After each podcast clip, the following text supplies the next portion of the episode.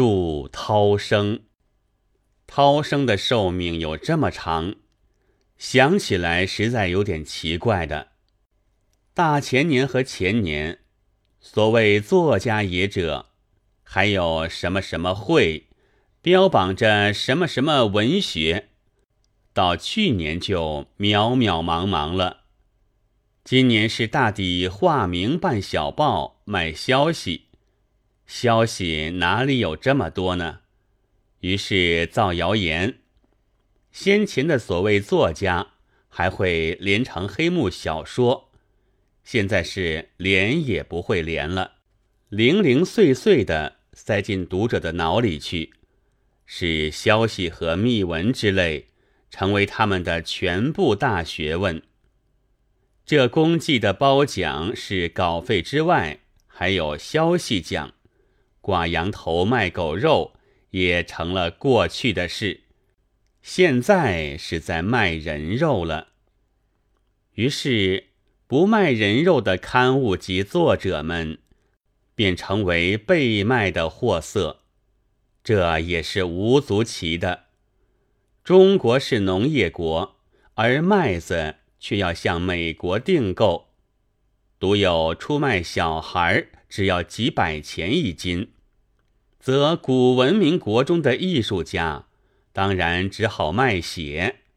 尼采说过：“我爱写写的书呀。”然而涛声尚存，这就是我所谓想起来实在有点奇怪。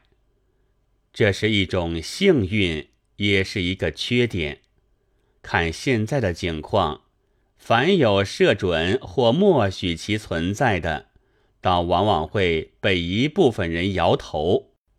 有人批评过我说：“只要看鲁迅至今还活着，就足见不是一个什么好人。”这是真的。自民园革命以至现在，好人真不知道被害死了多少了。不过谁也没有记一篇准账，这事实又教坏了我，因为我知道，即使死掉，也不过给他们大卖消息、大卖谣言，说我的被杀，其实是为了金钱或女人关系，所以名列于该杀之林则可，悬梁服毒是不来的。涛声上常有赤膊打仗、拼死拼活的文章，这脾气和我很相反，并不是幸存的原因。我想，那幸运而且也是缺点之处，是在总喜欢引古正今，带些学究气。中国人虽然自夸四千余年古国古。可是十分健忘的，连民族主义文学家也会认成吉思汗为老祖宗，则不宜与之谈古也可见。上海的市侩们更不需要这些，他们感到兴趣的只是今天开讲，幼林争锋。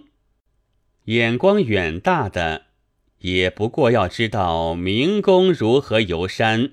或人和谁要好之类，高尚的就看什么学界所闻、文坛消息。总之，是已将生命割得零零碎碎了。这可以使涛声的销路不见得好，然而一面也使涛声长寿。文人学士是清高的，他们现在也更加聪明。不再恭维自己的主子来着痕迹了，他们只好排好案件，拿定粪肘，监督着应该俯伏着的奴隶们，看有谁抬起头来的，就射过去，撒过去。结果也许会终于使这人被绑架或被暗杀，由此使民国的国民一律平等。涛声在销路上的不大出头，也正给他逃了暂时的性命。不过，也还是很难说。因为不测之危也是古来就有的。我是爱看涛声的，并且以为这样也就好。然而看近来，不谈政治啊，仍谈政治啊，似乎更加不大安分起来。则我的那些忠告，对于乌鸦为忌的刊物，恐怕也不见得有效。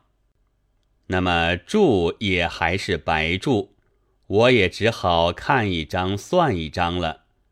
昔人诗曰：“丧乱死多门，信服。”八月六日，十一月二十五日的涛声上。果然发出休刊词来，开首道：“十一月二十日下午，本刊奉令缴还登记证，民意老止，气可小康。我们准备休息一些时了。这真是康有为所说似的，不幸而无言重，岂不奇而不奇也哉？”十二月三十一夜补记。